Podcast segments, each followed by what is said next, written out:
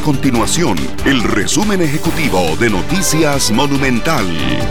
Hola, mi nombre es Alejandro Meléndez y estas son las informaciones más importantes del día en Noticias Monumental.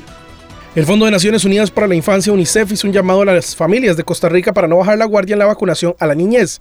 La UNICEF recordó que el país debe mantener los altos índices de vacunación que le han destacado en América Latina contra todo tipo de enfermedades, ya que en cuanto a COVID-19, solo una cuarta parte de los menores de 6 años tienen la primera dosis de esta vacuna.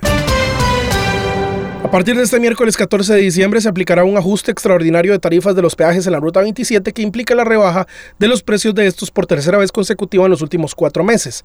Esta disminución en las tarifas corresponde al comportamiento del tipo de cambio del dólar y constituye 160 colones menos en el recorrido desde Sabana hasta Caldera para vehículos livianos. En vehículos de carga pesada el recorrido costará entre 700 y 960 colones menos. Estas y otras informaciones usted las puede encontrar en nuestro sitio web www.monumental.co.cr. Nuestro compromiso es mantener a Costa Rica informada. Esto fue el resumen ejecutivo de Noticias Monumental.